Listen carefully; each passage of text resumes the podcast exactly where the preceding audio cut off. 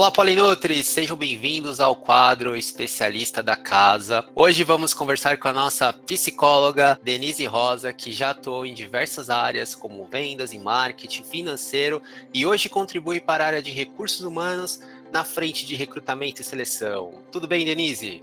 Oi, Marcos, tudo bem com você? Tudo ótimo, muito feliz aqui com a sua participação aqui no nosso quadro, que certamente irá nos ajudar com algumas questões sobre o tema e que contribuirá para a nossa CIPAT. Denise, estamos no mês de setembro, trazemos o tema importantíssimo da prevenção ao suicídio e da importância da busca ao atendimento especializado. E aí, que algumas dúvidas surgem e que impedem muitas pessoas de procurarem um psicólogo, de procurarem ajuda. E a primeira é a seguinte, Denise. Da minha cabeça, uma primeira pergunta que surgiu aí, ó, abre aspas. Da minha cabeça cuido eu, psicólogo para quê? E você, uma profissional da área, o que você tem a me dizer sobre esta, essa questão? Marcos, psicólogo para muitas coisas, né? Para tratar a depressão, a depressão é uma doença muito recorrente, né? A gente ouve muito falar sobre isso. Ansiedade, pânico, fobias específicas, dificuldades na escola, luto e para muitas outras necessidades e dificuldades que a gente tem na nossa vida. Além disso, você pode buscar ajuda psicológica para o seu desenvolvimento, autoconhecimento, para você destacar uma potencialidade sua e também para você buscar e encontrar a sua melhor versão. Legal! E como saber, Denise, se é hora realmente, se realmente é o momento de eu buscar um tratamento psicológico? Como que eu tenho esse, esse timing? Que eu vou, não vou? O que, que você pode me ajudar com essa questão? Quando você estiver se enxergando ali, né, com humor diferente, irritação, frustração, tristeza profunda, sem uma causa aparente quando você também tem mais pensamento negativo do que positivo, aquela sensação de cansaço, de fadiga no corpo, dores de cabeça ou estômago, sem causa física. Tudo isso pode indicar que é hora de você buscar essa ajuda psicológica, mas é legal ficar atento, né? E lembrar que os sintomas eles podem variar tanto na intensidade quanto na frequência. Não significa que você vai ter todos esses sintomas ao mesmo tempo e com a mesma frequência. Então, procure ajuda quando você se sentir assim, sem entender bem o que está acontecendo com você.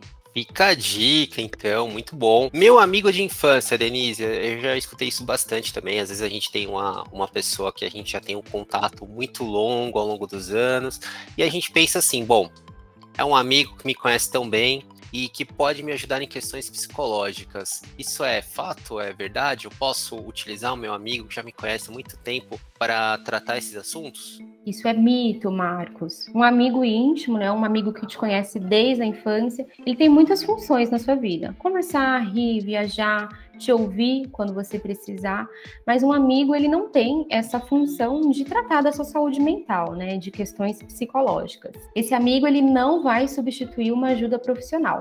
Nessa situação, o que você precisa mesmo é buscar ajuda profissional porque senão seria o mesmo que você buscar ou pedir ali para o seu mecânico para que ele fizesse a declaração de imposto de renda. E não ia rolar.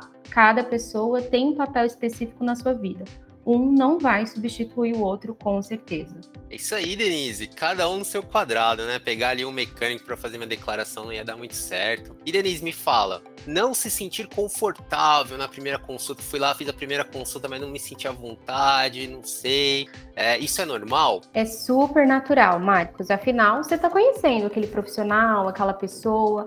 Aos poucos, tudo vai ficando melhor. Você vai conhecendo a pessoa e os benefícios do tratamento são notáveis. É importante que você assuma um compromisso com você e com o tratamento para que ele tenha uma evolução bem legal. Então agora eu quero ver, Denise, por que o psicólogo não dá respostas concretas aos nossos problemas? Diz aí. Mas a gente pode pensar que não existe uma fórmula que combine com todo mundo. Afinal, nós somos diferentes. Então, essas respostas que você busca, né, para problemas específicos ou não, para o seu autodesenvolvimento, são descobertas que você vai fazer ao longo do processo. Essas respostas estão principalmente dentro de você, né, e dentro daquilo que foi construído como plano de tratamento para o seu caso específico. Uau, Denise, estou aprendendo bastante. Tenho certeza que quem nos ouve também está aprendendo. Então vamos recapitular. Motivos para buscar psicoterapia. Superar medos que te paralisam, aprender habilidades valiosas, conquistar uma vida plena. Por isso, Busque ajuda sem medo, se conheça e valorize a vida e o que você tem de mais precioso. Denise, muito obrigado pelos esclarecimentos. Muito obrigada, Marcos. Obrigada, pessoal. Desejo que vocês fiquem bem, busquem ajuda sempre que for necessário e deixem de lado esses medos, esses tabus que às vezes impedem a gente de encontrar a nossa melhor versão. Muito obrigado a todos, fiquem bem e até a próxima.